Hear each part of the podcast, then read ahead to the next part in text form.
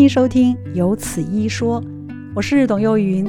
如果您是第一次听到这个节目，欢迎帮我们按订阅，也欢迎到 Apple Podcast 帮我们按五颗星，并留下好评哦，感谢您！欢迎台北荣民总医院传统医学部的主治医师卢和林卢医师，您好。董姐好，各位听众好，我是荣民总医院卢和林医师。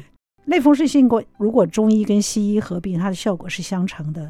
是相成的，在这边先跟大家简介一下啦。哈、嗯。类风湿性关节炎呢、啊，它是一个很常见的自体免疫疾病，所以它没有什么原因就会发生了。是自体免疫疾病，顾名思义就是自己的免疫系统去攻击自己的正常的器官、嗯、正常的组织。嗯、那说实在的，真的是原因也还在找哦，确切原因可能是多因性的。目前比较有明确的原因，大概知道是像抽烟。嗯、那口腔内有牙周病，嗯，那肠胃道的一些维生素的环境不太好，嗯，那这三个比较明确的因子哈，造成我们基因的一些变异。那基因变异之后啊，我们自体免疫的这些细胞就不认得这些变异了，把它们当做坏人，当做微生物，当做病毒哦，一起去攻击了它。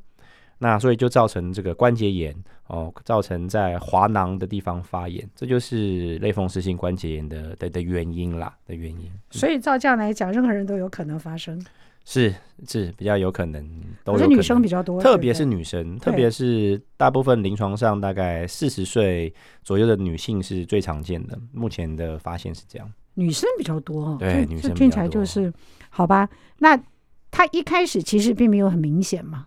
一开它是渐进式的破坏，一开始大概会有的不舒服就是以疼痛、以僵硬为主，比如说早晨起来特别僵硬。那时候指关节、手指关节都不会变形，还不会变形，一开始还不会。那随着疾病慢慢的演进，哈，关节就开始变形了，因为免疫细胞哈去攻击了这个关节，嗯，攻击关节产生发炎，产生红肿热痛，哦，就产生变形啊，再来就影响日常生活了。通常在西医上头，我们去看类风湿关节炎，它会给予什么样的治疗？通常西医目前大部分使用抗风湿性的西药啦。那比较新的有生物制剂啊，传统上像是一些消炎止痛类类固醇都是很常见。那比较要提出的是抗类风湿性的西药哈，跟比较新的生物制剂，在副作用跟费用上，大部分是自费，确实都比较贵。副作用也比较高，生物制剂是自费，是不是？是自费，是自费。嗯、对，那它使用上也有一些条件，必须抽血啊，检验出一些指数，确定有的时候才会使用到这个生物制剂或是抗风湿性的药物。卢医师，我要请教一下，这个类风湿性关节炎是真的很让人觉得很不舒服吗？它真的是对生活品质有很大的一个挑战吗？是，是很大的挑战，因为你可以想象哈，如果它都攻击，大部分都在手部，手一定是从、哦、手、呃，对，都从大部分都手部，不止手哦，嗯、手是最常见的，不止手，关肘、肩、膝，哦，也都会，大部分在小关节了，膝哦，对，所以你看，你你光想象，如果你每天早上起来手部就僵硬，手部就疼痛。就很难生活啊，会影响很大的生活自理能力啊。几岁开始？你刚刚说女性四十岁是不是？女性大约四十、三十，其实就就会有一些案例啦。四十岁左右开始就会发现。所以早上起床如果觉得手指僵硬，那就有可能是。有可能是对。那在如果伴随家里有遗传，比如说爸爸妈妈、兄弟姐妹、父母有可能有这个疾病的话，就建就建议去医院赶快去做抽血检查。查什么？查风湿因子。类风湿性的因子查得出来，查得出来，查得出来。如果有有明确的开始的发炎反应的话，哦，这样子就可以。所以对西医来讲，它是这一套，对不对？那在中医来讲，它是那个字念作痹嘛，是不是？痹症，对，痹症。哇，东姐很厉害。那个那个痹症是怎么解释？它痹是一个病字的边，是一个病字，里面一个那个。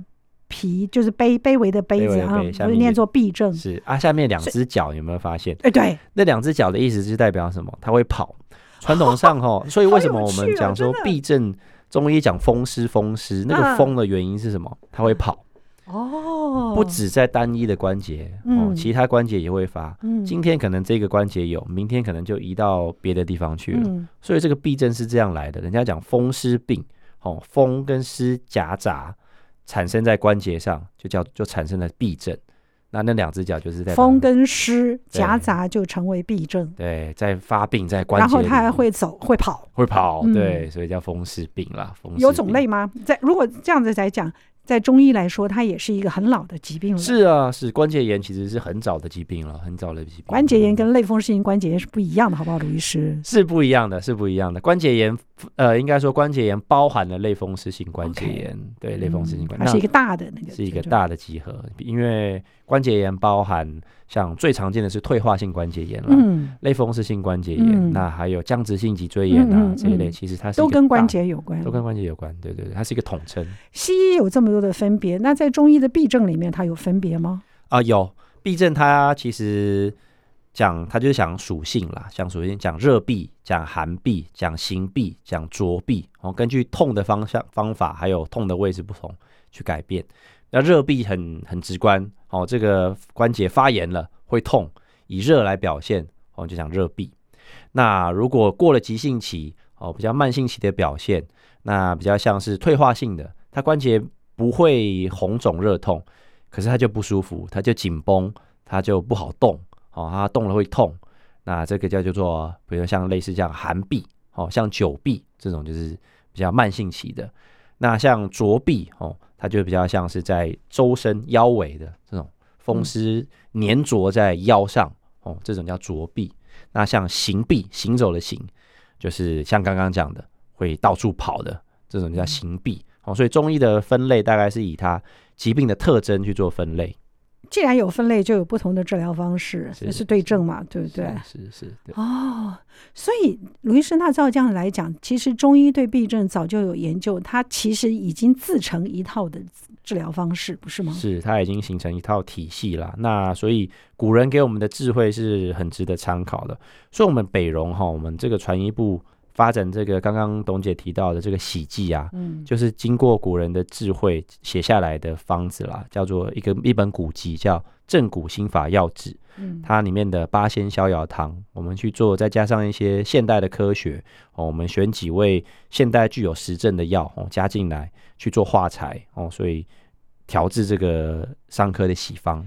因为我觉得很有趣。我们通常在中医上来讲说，那个喜方我们可以，我知道我中医也有喜方，我知道。可是关节炎呢，它用喜方，它就可以就可以治疗，那就是中医的由表入里吗？是由表入里，没错。可是，可是这个这个效果怎么能？我们都讲说，身皮肤就是只有一个 skin deep，你这样子缠进去，它怎么可以透过？那那个我觉得机转真的很有趣。是啊，是啊，啊，那其实。也是像贴布啦，西药也有贴布嘛。西药它当然，那中医也有贴布，外用当然还要再加上内内服啦。嗯，所以我们也会有使用到科学中药，嗯，也会使用到，甚至也会使用到饮片汤剂。嗯，那当然针灸手法不可避免，所以其实我们是一个复合式的治疗哦，不单是一项，对不对？嗯，不太是一项啊，那您刚刚讲的这个痹症里面有分热的、寒的，然后行走的和这个呃浊的这些。那如果照这样子来说，他之所以能成为这个不一样的那个症状，也因为他的体质关系吗？呃，热症就因为如果是热痹，那就是因为体质发热的关系吗？我觉得这个没有绝对，就没有绝对，体质也许占一部分，但疾病的类型也占一部分。嗯，比如说类风湿性关节炎，在急性发作的时候，就比较像热痹，它正在发炎。哦，所以有可能一个人身上有四种，有可能，有可能，对啊，有可能。这跟身体的体质没有关系，有占一部分。有些人的体质，比如说像男女生体质就不一样。那这个类风湿性关节炎，说实在，真的比较好发女生啦。嗯，所以也许女生的体质就比较容易类风湿性关节炎。当然，确切的机转，现代科学还在研究。哦，所以男生女生差多少？一比几？呃，我现在手边的资料没有详细的资料啦。嗯、不过台湾吼，这个全世界的人口吼发病几率大概是一趴。嗯，那全台湾大概有十万名的的的患者。嗯，确切要知道男生女生差多少，我在我我我那没关系，我你只说女生比较多，对不对？女生比较多，对，我非常好奇到底差多少。一啦，一点四、一点五比一。OK，从经验上来看。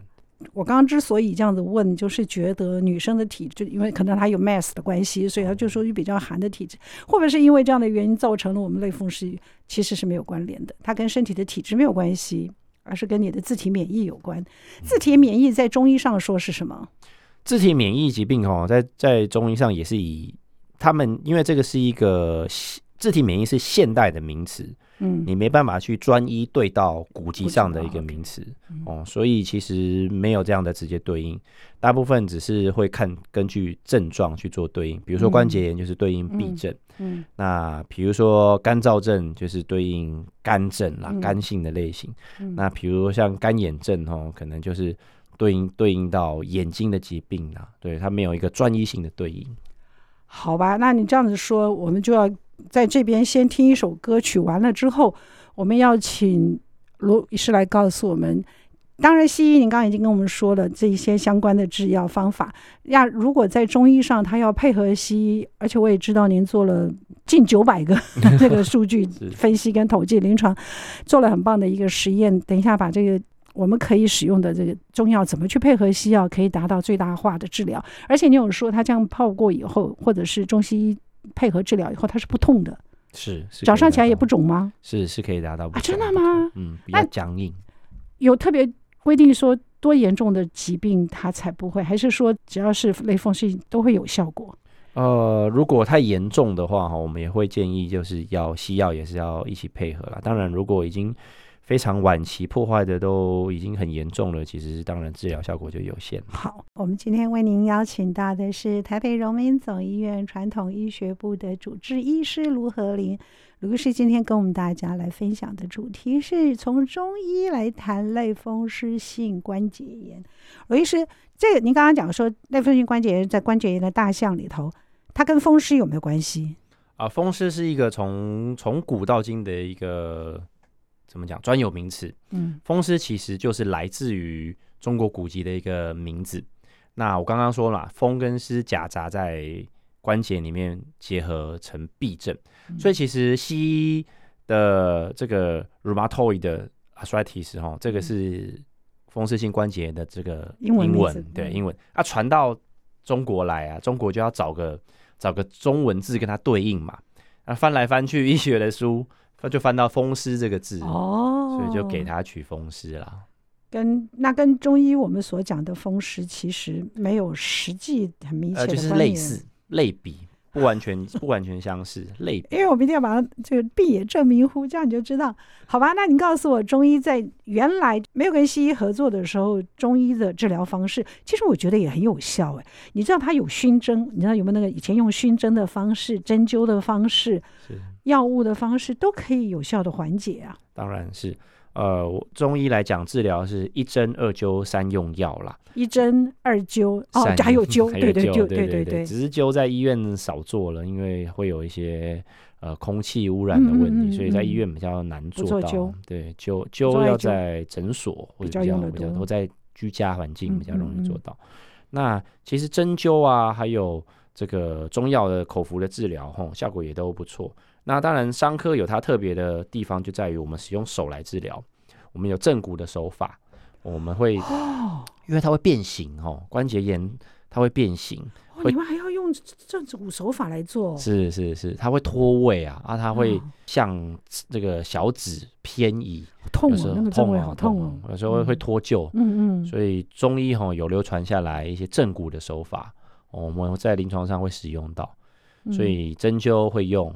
徒手治疗，这刚刚讲的叫徒手治疗，正骨的疗的治疗，还有传统上粉药哈，科学中药的粉药，或者是呃影片也会用。那还有再加上这个洗剂，对，这个洗剂，这个是洗剂跟熏蒸不一样哈，一样一样一样一样，也都也都一样。熏蒸它是经过蒸汽加热喷出来啊，那洗剂是用泡的，只是没有那么烫。把什么泡在手泡在里面？把手放在那个洗剂里面，对，把手放在洗剂里面，对对对啊。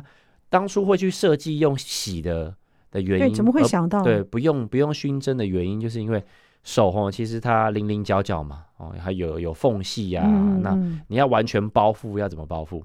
液体比较难，对，比较难哦。你用贴布比较难，嗯，用蒸汽喷可能也没也没有办法达到全包覆。嗯嗯、全包覆唯一就是洗剂啦，洗剂液体、哦、是以这个概念去做的，的出发点去做洗剂。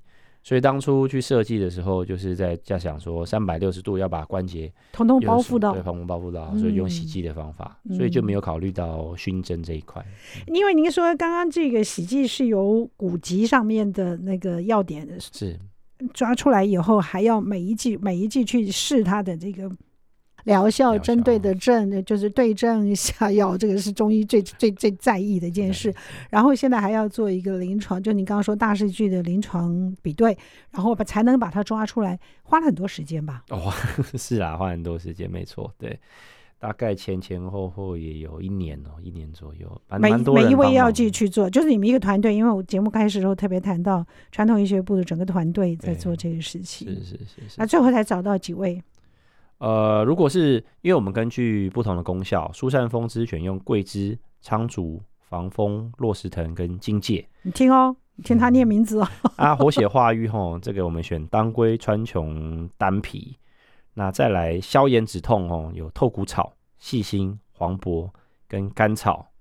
所以是二、啊、有没有有没有十几味？你有发现每一样它就四味，所以十几味药合在一起，变成一个药包，变成一个药包，对。洗剂的粉，我们打成粉啊，要使用的时候，我们就放到水里面啊。像泡手，我们就用就用手盆啊，脸盆，嗯，哦，盖过盖过手腕，手嗯，盖过手腕，大概泡十分钟，这样就好了。嗯，早上一次，晚上一次，这样就好了。对，这样可以啊，这样就可以使用。哎，它这样真的可以穿透手直接过去哦？可以啊，可以啊。其实选的这几味药哦，在临床上啊，也很多药是拿来做成贴布，就是中医的贴布。有有时候那个药局也都买得到的那些商、啊。基本药饮药味都是跟这个很像的。对，很像啊，很像，像落石藤，像透骨草。透骨草很熟悉吧？您听这名字都很熟悉吧？对啊，透骨草它就是可以可以到达骨头里面，嗯、所以其实它对于皮肤的穿透力是蛮强的，是蛮强的。早晚各一次哦。早晚一次。嗯、中药还要再配合其他的治疗吗？呃，如果其实中药的治疗，吼，有最主要、最主要，我们在医院在做中药的治疗，最主要是去配合西医的副作用。西医，吼，它这一类类风湿性关节炎的病人会服用比较大剂量，像类固醇，嗯，大家都很忌讳的药，对，都很啊。可是刚刚卢医师说，这个药你有效，你就是要吃，是真的。因为如果我们也许期待哪一天科学很进步，我们发展了一个完全没有副作用。完全一百趴治愈，对啊，完全一百趴治愈，那当然我们就选用它嘛，这没有问题。嗯、可是目前科学还没有进步到这个阶段了，嗯，所以该现有比较好的药物，嗯，大部分常用啦，会使用的药物，大概类固醇，像奎宁，像刚刚提到的类风湿性的的一些制剂，嗯，还是有副作用，还很生物制剂，对吧？你看不听讲到生物制剂，还是会有副作用，还是会有副作用。目前多多少少有一些，是，可是基本上你就是要你要靠过来一点，哦，所以基本上刚刚那个卢医师有讲到，中药就是可以消除这一些药物的副作用。对，我们会消，对。像类固醇，大家听到哦，比较常会像毛囊炎啊、水牛肩、月亮脸啊，uh huh. 有可能会有一些皮肤的症状啊。Uh. 那可能一些脂肪的移位移这些，那其实大家听到或者是最常见、最常见，大家吃这一类药物不舒服，第一个最常见不舒服是肠胃的不适啦。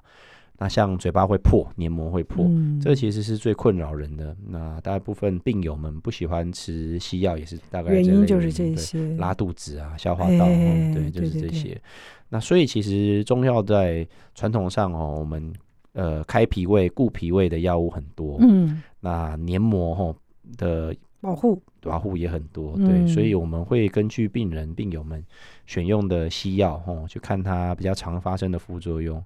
去帮他做这一类的抑制副作用的抑制啊，所以在用西药的时候，你配合中药可以做那个减除你的大幅减除你的不适，是，然后再加上洗剂，是。那中药其实附近加减它也有一些对症的效果，对，所以它就会有相乘的效果。原因在这里，是还有针灸，对不对？还有针灸，对，针灸其实是。在止痛上，传统的止痛上已经是已经是被证明了啦。对，不管是在呃现代期刊上，或者是在像哈佛大学、像很多知名的期刊都已经证明针灸止痛这件事情。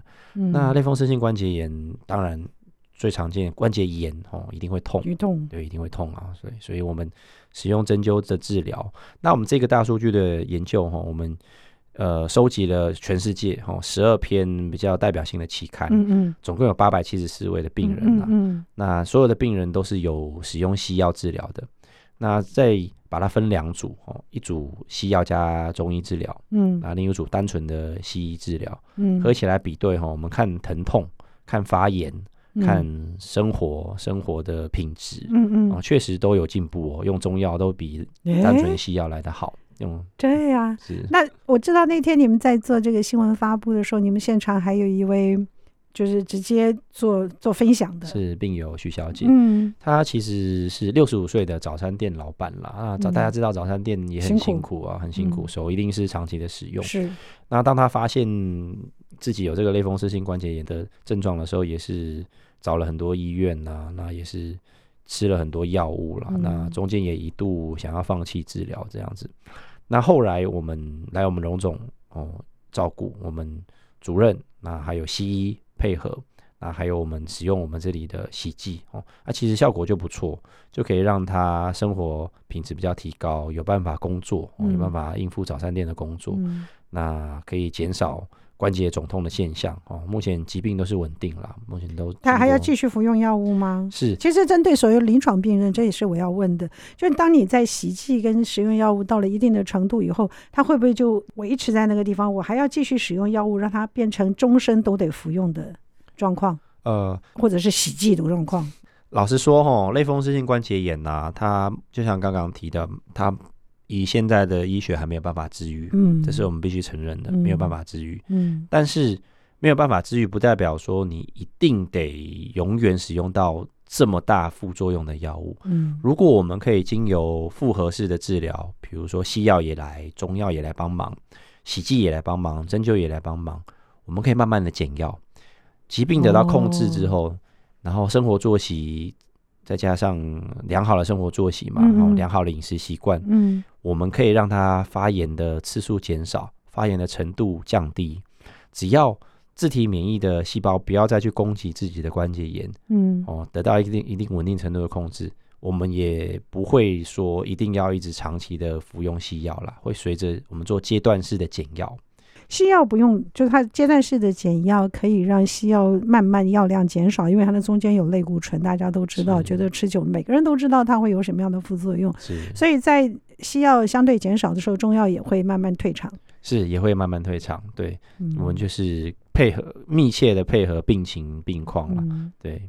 所以不一定要终身吃药，但也没办法确定你到底要吃多久。是对，没错，完全看你自己病情的反馈，对药物或者对你自己治疗的这个现况。没错，没错，没错。但至少是一件好消息，它可以透过中西医这样得到一个很好的缓解，然后药物可以慢慢的减少，那都是让人期待的一件事。是没错，因为你只要减少它发炎的次数。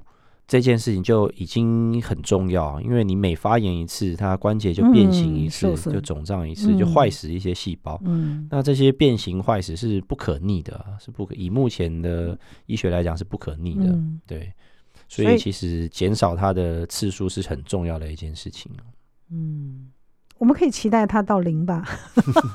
希望医学有有有机会让我们看到。我们现在荣总像这样治疗这样子的病人，临床病人多吗？啊，很多很多很多。目前大家的反馈是什么？大家反馈都不错，大概反馈都效果都很好。因为其实也是病友会推荐病友啦。那西医、哦、口耳相传最厉害。对啊，那西医师慢慢开始观察到这一块，他们也会转接一些病人过来。我们到荣总挂传统医学部看这个类风湿性，看是哪一科？呃，内科也，因为你们也没有说什么是类风湿性科，没有科，没有对。那你们看哪一科？我看伤科，我看中医伤科。你是看伤科，专门看关节炎。哦，所以挂伤科就可以了。伤科就可以，对。哦对那你可以找卢医师，也可以找任何一位医生，伤科这里面都是 OK 的。是是是，我一定要这样问仔细。而且我现在接着要讲的就是，我们一直从头到尾讲到这个洗剂，就是谈到这个药包，你带回家自己泡，那就是用热水泡嘛，对不对？对，就是一般的洗澡水，一般的你泡就是像泡澡的水啦泡澡的水稍微热一点点，稍微热一点就可以了。我要告诉你的是，这个药包的价钱。它真是一个 CP CP 值超高又亲民的价钱。卢医师你自己宣布吧。呃，目前是三十块啦，目前是三十块。不过刚刚董姐给了我个提点，我回去讨论看看了。对，因为我我有，但他讲说三十块钱一包，那是一天用一包吗？一天一包，早上晚上都可以，就一包就可以洗早上一次，然后到了晚上之后，同样一包还可以再洗一次。你看，是不是 CP 值很高？几天可以见效？你说那个徐老板娘她洗了多久？它其实就我所知，应该一个一个月以内效果就有出来了。我我记得我给他第一个礼拜，他就跟我反馈就不错喽。是不是？你看这样子就就马上会有明显的感受，但是真正它会有效到觉得很舒服的时间，它是要一段时间的。是一段时间。那这也是中医的特色，因为中医从来很少说很快的，因为它究竟不是那种急性的消炎，对不对？是没错。这是可以让人期待的。今天为您邀请到的是卢和林医师，台北荣民总医院传统医学部的主治，来跟我们大家谈的题目是中医谈类风湿性关节炎。好，那刚刚我们谈到就是呃汤剂的问题，然后也谈到了中医用药的问题。卢医师，你从来没有跟我们讲，我们要在饮食上注意些什么呀？啊、哦，饮食啊，特别会，你特别会跟病人谈到饮食吗？哦、因为中医很在意饮食，不是？是是在意饮食，没错，没错。对，如果呃，目前关节炎来讲，吼，比较容易会引起不舒服、发炎的饮食上，糖类我觉得很重要。吃啊。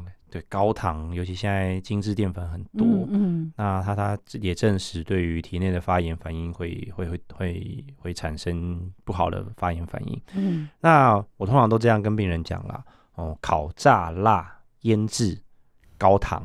哦，那还有什么可以吃的？你告诉我。哎呀，这个烤炸啦，这个很简单啦，很好避开啦。正常像烤的、炸的、辣的、腌制的、甜的、甜的，对，都要尽量避免。尽量避免。可以少量服用，少量吃，少量少量，但是不要太贪口欲。是是是。鲜、炸、辣、腌制、糖。高糖啊！还有一点要提醒的是，其实台湾的水果要小心。为什么？大家可以 Google 看看高果糖类的的水果哦，果那个高果糖类的水果也尽量少吃，因为包括举一个例子好了。哦，其实如果说像西瓜、葡萄、无籽的葡萄哦，就很甜啊，哦、有没有？这个高果糖，我们比较不会防水果呀，哈。其实水果哦，就经过机改啊，坑最大，对不对？已经跟以前不一样了，真的跟以前不一样。嗯那高糖分、高果糖发炎反应会有，再来是肝脏哦，其实我们没办法去代谢掉果糖这一个糖分，哦，所以吃久也会有脂肪肝的问题啦。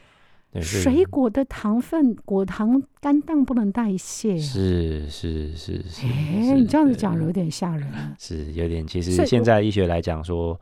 还还甚至像代谢酒精这种感觉，所以哦，那说真的，其实本身糖太高这件事情就对人体不好，发炎反应会有发炎反应。我们从何曾想过说？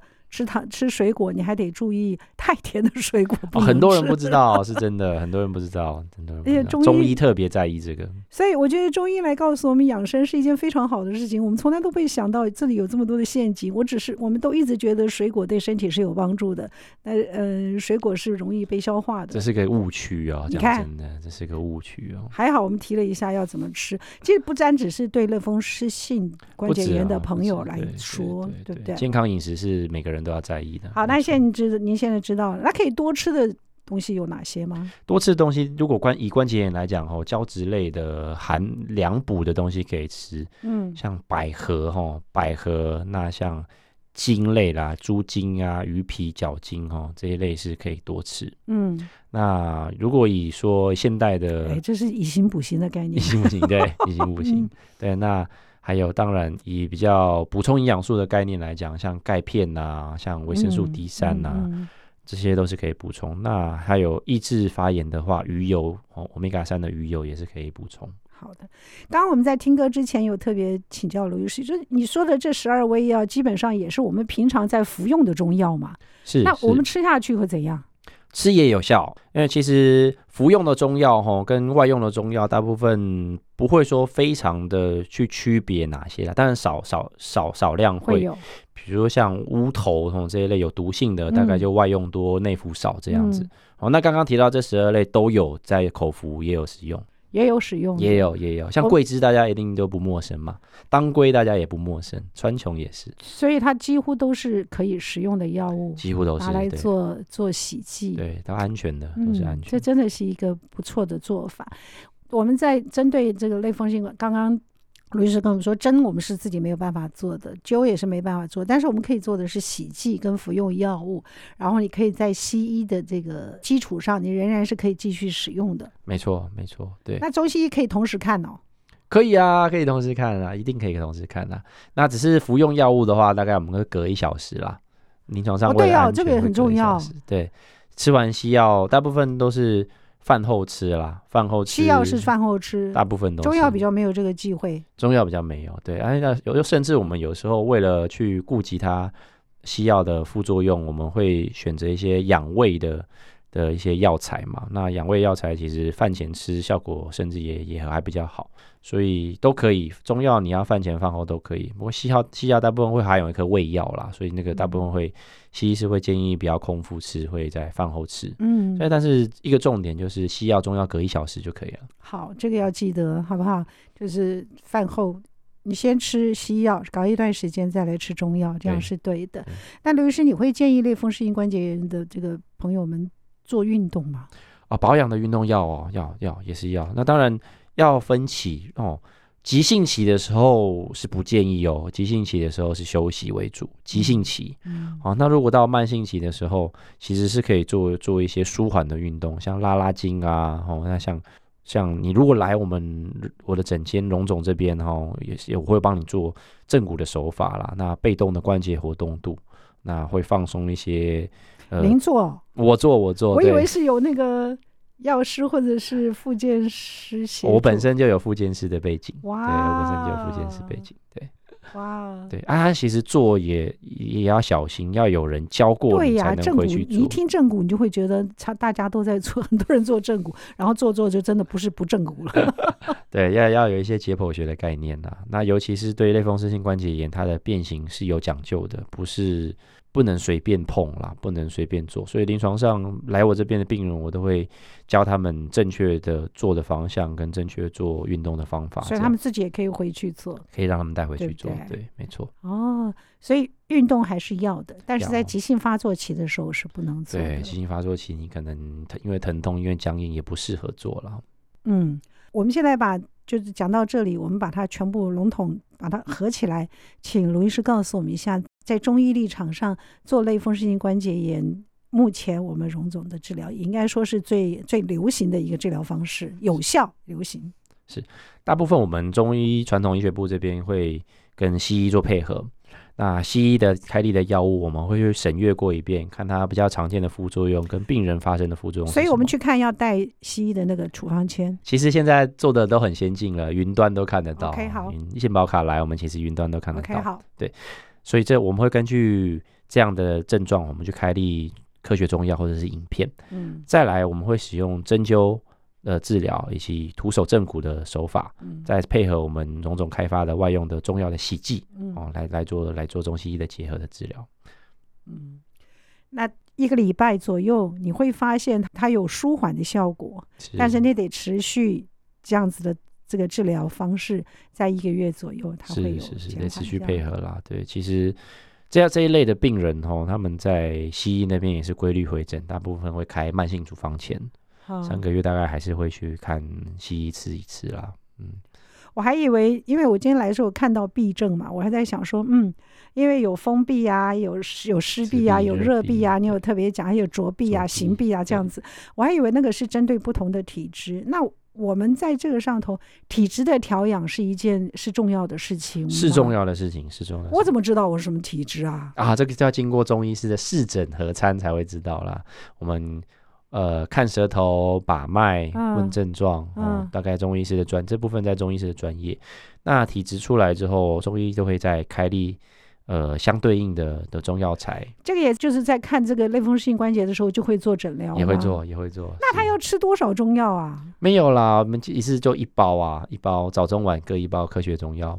哦，嗯，哦，所以其实体质在那个时候也做了一个诊断，也会诊断，对，也会诊断。我以为只是针对西医的那个不不一样的副作用，给他中医做缓和。其实我们还有其他的药物。我们会取一个最大的交叉交叉点啦。那我们本身中医在调养体质这一块，就是一直都是强项嘛。大部分国人会应用到中医的服务，嗯、最主要最主要就是想调养体质啦。那这一类的的中药，再配合上传统的避震的中药、类风湿性的的的中药，嗯、我们取一个交集哦，嗯、选出几位最适合量身定做的的中药材，哦、对，对症下药，多好。是是，是多好！所以如果您真的有这个类风湿关节炎的问题，或者是关节炎的问题，应该我们说把它稍微扩大一下，就是关节炎的问题。您在看过中医，我也真的强烈建议您可以再看西医，或者到荣总可以跟医生做一个讨论。我这样子加上中医，是不是可以让我的身体变得更舒服一点，生活品质可以更调高一点，然后疼痛降低一点，发炎少做一点？是完全正确，完全正确，这是一个很棒的做法。非常谢谢卢医师跟我们大家做的分享，谢谢您，谢谢董姐，谢谢各位听众。今天的节目就到这儿了，谢谢您的收听，请记得按订阅，也欢迎到 Apple Podcast 帮我们按五颗星。如果听完我们的节目有什么想跟我们说的话，欢迎您利用 Apple Podcast 的留言功能，我们会在之后的节目里面来回应大家。谢谢您。